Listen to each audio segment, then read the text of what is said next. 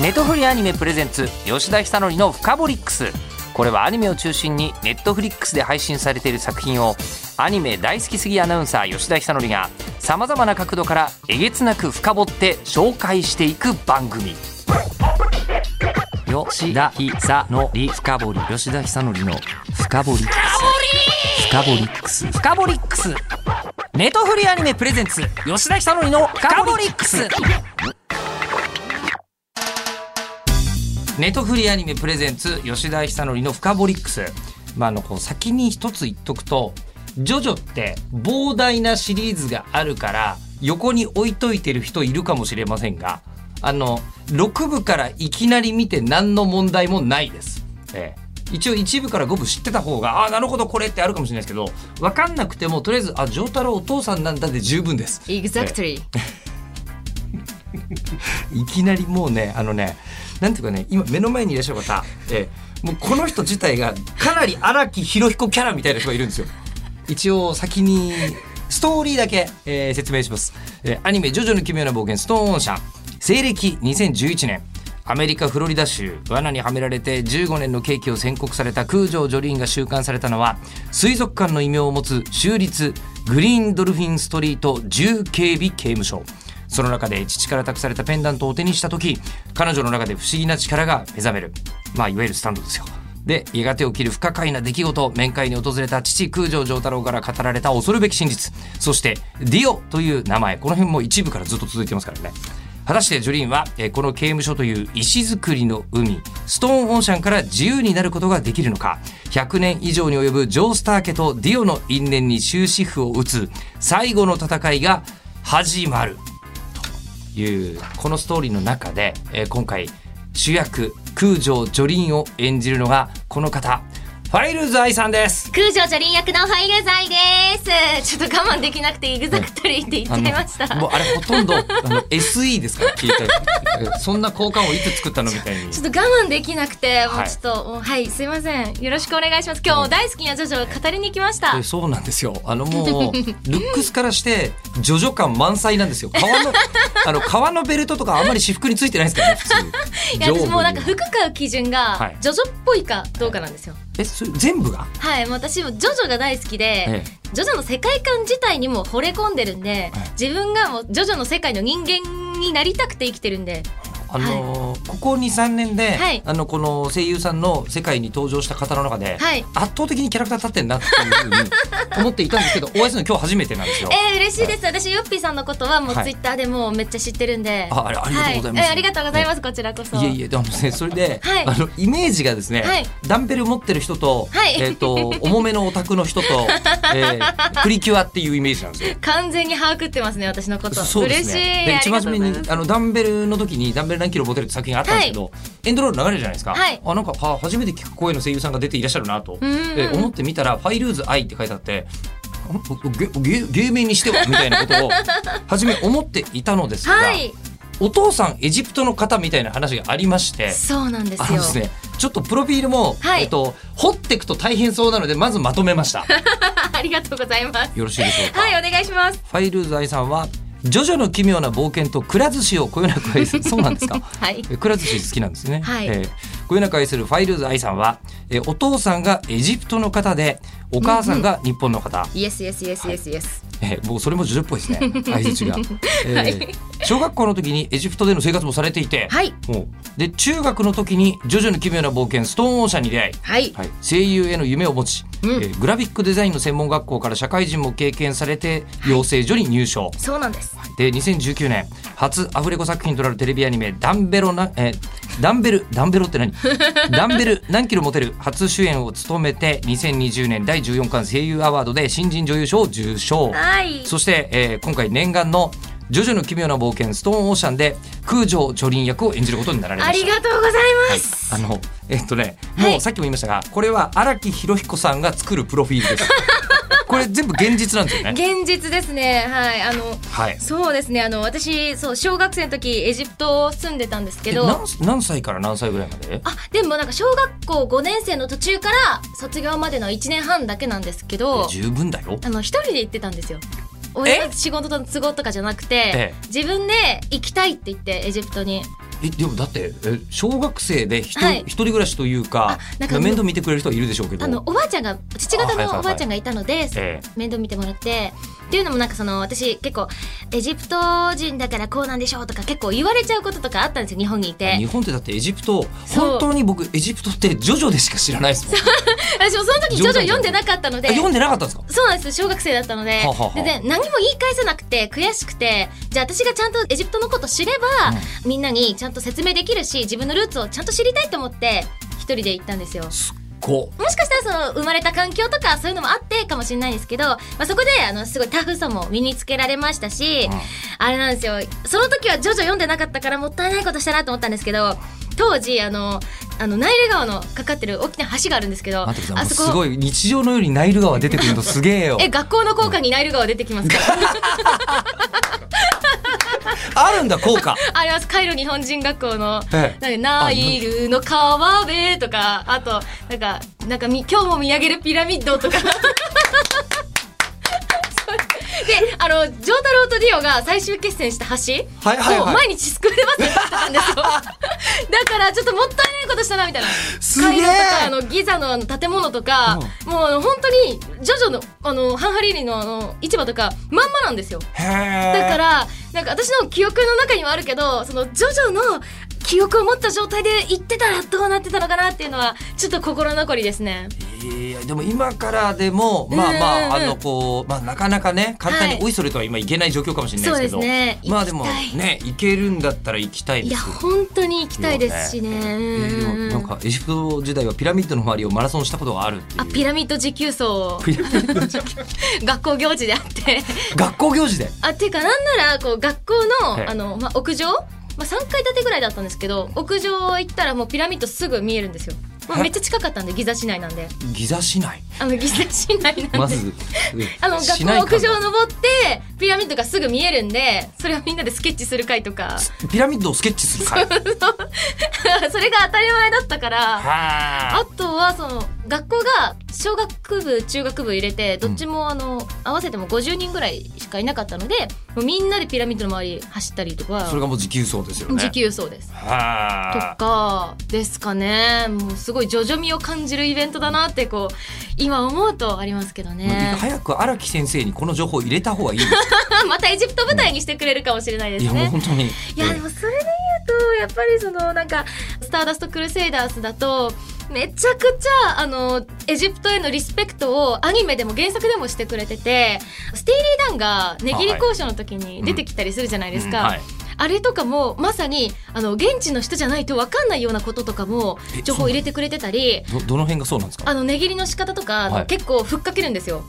であの現地人だったらそんな高いの高級サンドイッチ誰が買うんだよってぐらいの値段でいくんですけど最終的にジョセフはそういう値段で買っちゃうからなんかそれもなんか見てて面白かったしあとそのポルナレフがその病院の領収書でそのエジプトの数字についてこの3みたいなのが読んでとか言ってくれてたんですよ。もうさりげないシーンなんですけどなんかそういうアニメとかを通じてちょっとずつエジプトのこと知ってくれる人が増えてくれるのがすごい嬉しかったですね。なんかあのジョジョでつながった友達とかがエジプトのこと聞いてくれたり3部の絵描きたいんだけど看板の文字これで合ってるとかそう聞いてくれたりするのがなんかめちゃめちゃ嬉しくて私はその自分のルーツとかがずっとコンプレックスだったんですけどジョジョのおかげでそれを武器に変えたり、うん。その自分の強みだったり誇りに変わったんですよ。うん。だから私はジョジョが大好きなんですよ。ジョジョ好きの人はめちゃくちゃ世の中にいっぱいいますけど、うんはい。大体日本目線でジョジョ見てますもんね。そうですよね、その森王朝が舞台になってて、それも日本だから嬉しいっていう気持ちもあるし、ただ私やっぱり「スターダスト・クルセイダース」でエジプトにこう焦点がとというかなんだろう注目してもらえたことが本当に嬉しかったですね。うん。あとそのうちにね、うん。こうイタリアから来た人と、うんうん。うんあのアメリカのこう刑務所から来た人を全部一箇所に合わせて話聞いてみたいですけどね。私親戚イタリア系だし。えそうなの？実はそうなんですよ。ワールドワイドだな。本。当にあのジョジョ私の血であり肉みたいに思ってます、まあジョジョ自体はそういう言い方をするのがまたふさわしい作品ですからね。そうですね。ええはい、えーで、えー、と小学生の時にエジプトに行って、で、はい。日本に戻ってこられたのってファイルズさんいつぐらい？それこそ中学入学と同時でちょうどジョジョを知ったのがその時期なんですよ。で1年ちょっとぐらいこうカイロにいたわけですね？そうですそうです。でその日本で流行ってるものとか知らなかったのでとりあえずネットでいろいろ調べたりして。帰ってきてにネットで調べるのまず。そう。なんかニコニコ動画っていうのが流行ってるっていうのを教えてニコもらって。ニコ動画が流行ってる。そうなんですよ。そうであの調べたら、うん結構そのコメントが流れてくるじゃないですかあ。そうですねでそこでなんか「オラオラオラオラ」とか「無駄無駄無駄無駄」とか書いてる人がいて、はいはいはいえ何なんだろうと思ってこれは。で調べたら「ジョジョの奇妙な冒険」っていう作品が元ネタなんだみたいな。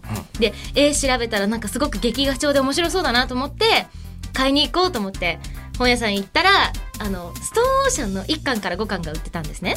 たまたま目に入ったのがそれで、うんうんうん。1巻って書いてあったからあ、うん。これがジョジョシリーズの1巻なんだと思って1巻から5巻買ったんですよ。あまあでもそれは多分当時の戦略、僕はリアルタイムではい。単行も発行されてる時に読んでた派なので、うん。はい。そうするとあここからタイトル変えるんだそうだよなもう膨大すぎるからなと思ったらストーンですそう私タイトルが変わるっていうのは分かんなくてそうですよね別のこれがもうジョジョだと思って読んだら、うんうんとりあえず12巻読んだら全然分からなくて。わかんないか。そうなんですよ、まあ急に丈太郎とかスタンドってなんか説明しないから。そうか。言われてみれば そう。か。そう。で調べたら第6部「ストーンオーシャン」の一巻ってことを知って、うん。でその12巻読んだだけだったんですけどそのジョリーンっていう女の子がすごくかっこよくて、うん。こんなヒロイン見たことないって思ってうん。ジョリーンのことをちゃんと知りたいから第1部から買おうと思ってちょっとずつ第1部から買っていって高校1年生の終わりぐらいにスティールボールランまで追いついてすごいねもう司馬遼太郎とか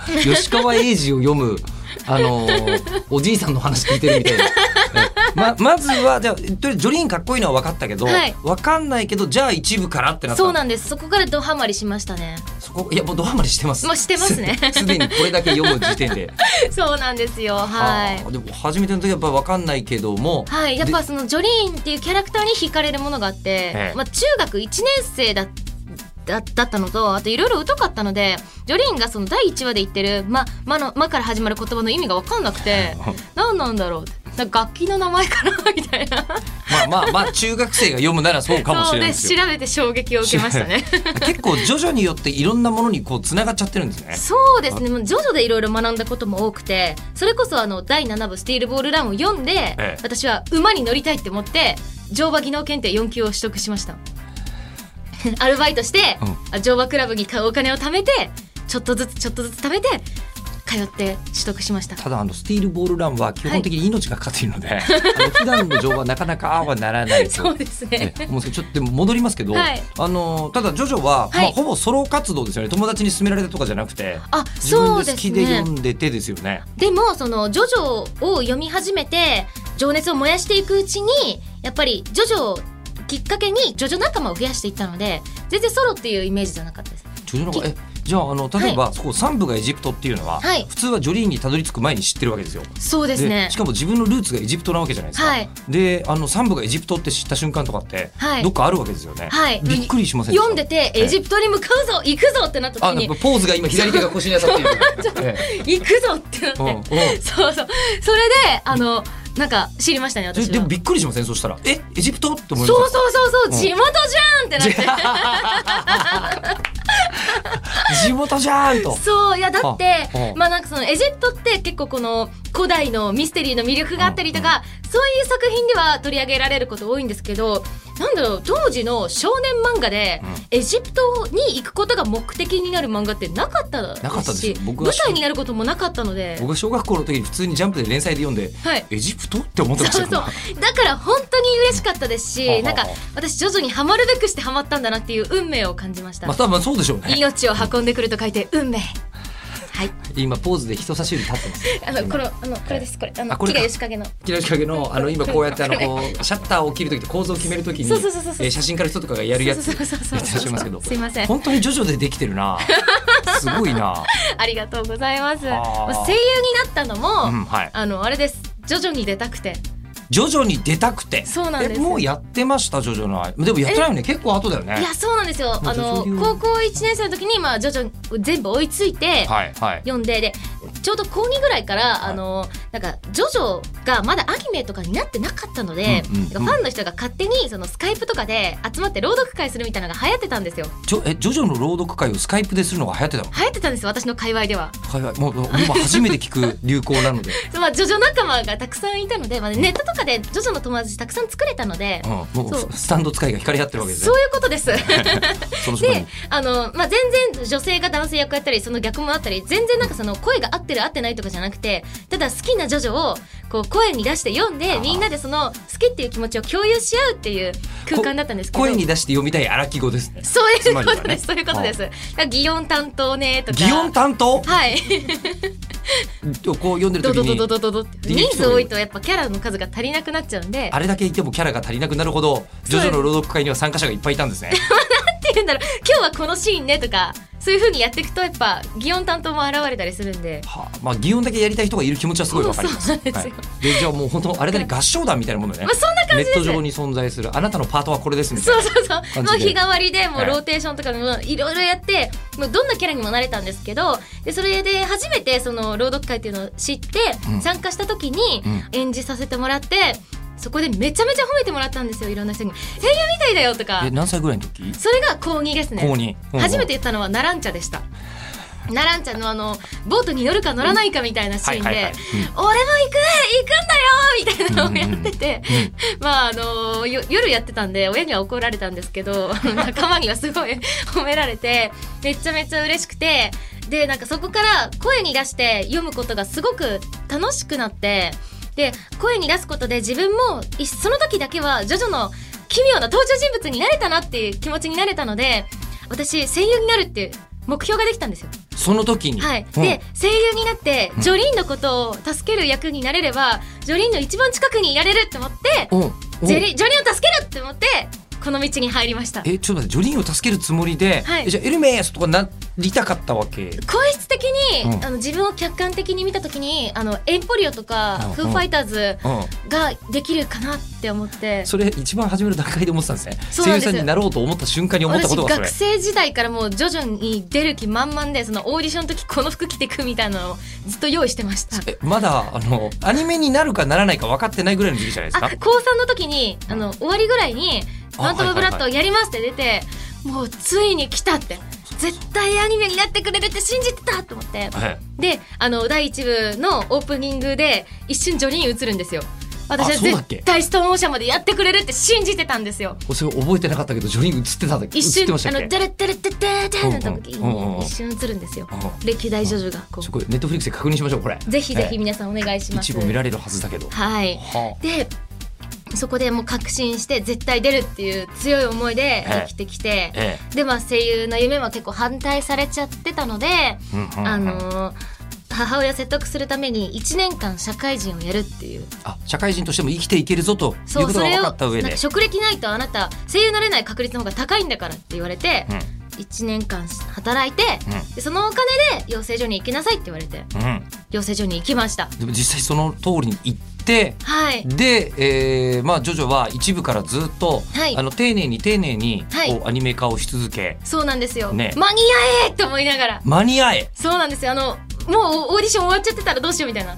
事務所に所属できたもののみたいな。で事務所に所属して1年目の時に「黄金の風」のアニメ化が発表されたんですよ、であの私5部大好きで、うん。567が大好きなんですけど、もう絶対第1話のプレミア試写会行きたいと思って応募したんですよ。なんかあの住所氏名年齢電話番号ジョジョへの熱い思いっていう項目があって そこにもうドン引きされるぐらいもうめっちゃ熱量熱いあの文章書いて応募したらなんかあれ結構1万人以上応募があってキャパが3400ぐらいだったんですよ。うんうんうんで当たって C の7番だったかな？よく覚えてるな。私その時の座席券をずっとお守りとして持っててで、あのーステージに立ってるあの小野賢章さんや中村雄一さんを見て私もいつか絶対同じステージに立つってあ。すごく熱い闘志を燃やしてたのを今でも覚えてますね。その時はもう所属はされてた、所属はしてたんですけどもオーディションとか全然受かんなくて今すみません横のバックパックに手が伸びてるんですけど。なんならもうオーディションもなんか受けられない？なかなか回してもらえなかったりとか。あったあったあった。これ C の9番でした。あのすみません。わざわざ えっとあのビニールのあはい。のこうカバーをつけて、はい。えー、あのこれは汚れないように取っていらっしゃるそうですか？す。このジジャパンプレミアのこの剣をずっと大事に持ってお守りとしてオーディションの時もこれ持っていきましたそりゃあ持っていくというかってことですよね。これをずっと握りしめて勇気をもらって、もはい、今も持ち歩いてそれでます実際にはい。こう、オーディションを受けてはい。ジョリーンを助けるじゃなくて、はい。ジョリーンじゃないですか。そうなんです。いやもうなあの私受けた時ええ。最初そのテープオーディションっていう音声を送るオーディションで、ジョリーンと FF とエンポリオを受けさせていただいてう、ん、もう高校生の時からもう計画通りですよね。うんうんただそのジョリーンはまず自信なくてあの受かんないと思ってたんですよ。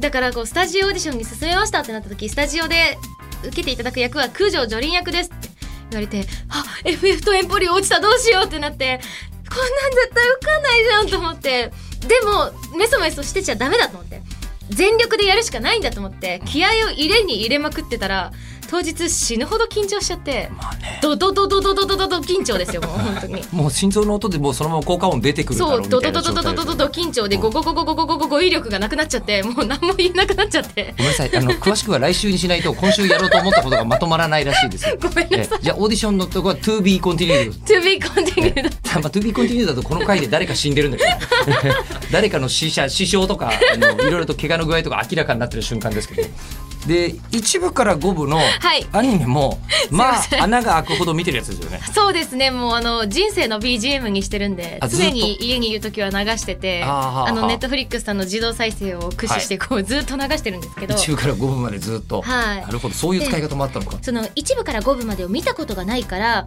第6部あの見て大丈夫なのか分かるのか心配って方が結構いらっしゃっててそんな方のために今日は1部から5部までを本当簡単にご説明させていただきたいなわって思ってわかりました。おそんな可能なのかな？それを その説明を受けた上で、うんうん。あの12月1日からネットフリックスで一挙配信されるストーンオーシャンにつなげていただければなと思っているんですよ。すごい一緒に語りましょう。もうでも一部から五部をまとめるのって可能？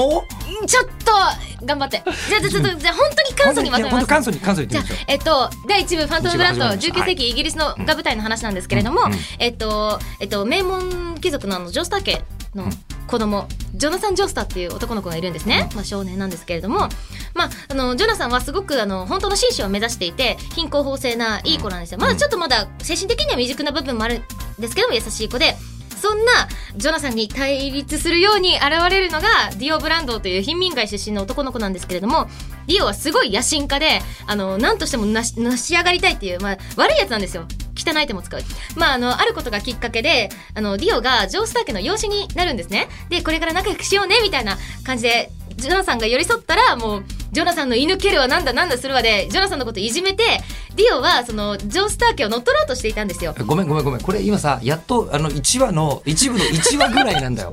このペースでいくと。ごめんなさい。じゃあちょっとまとめちょますっと5部までたどり着かないかごめんなさい。じゃあちょちょっとまとめます。なんやかんやあって、うん。うん。ディオは人間やめるんですよ、そう石仮面ってい うやつをかぶってやめるやめる。あのやめるやめる、えうん。ちょっとディオはジョナサン・ジョースターの父親ジョージ・ジョースターを殺そうとするから、うん。それに気づいたジョナサンが警察に突き倒そうとするんですけど追い詰められたディオが石仮面っていうあの血液を浴びるとあの骨芯が出てきて頭に刺さって人間をやめられるやつをかぶって吸血鬼になるんですよ、なる。ほどでその吸血鬼になったディオとジョースター家の戦いが第一部です。そしてここからが全部因縁がつながっています、はい、はい、全ての因縁がここで、まあ、につなんやかんやあって結局、ジョナサンとディオは二なんやかんや人ともあの船の爆発で消えるんですよ、うん。はい。でもあのジョナサンの子供っていうか遺伝子はそのエリナっていう婚約者にこう受け継がれていってその子供が生まれるんですね。ジョージ・ジョースター2世。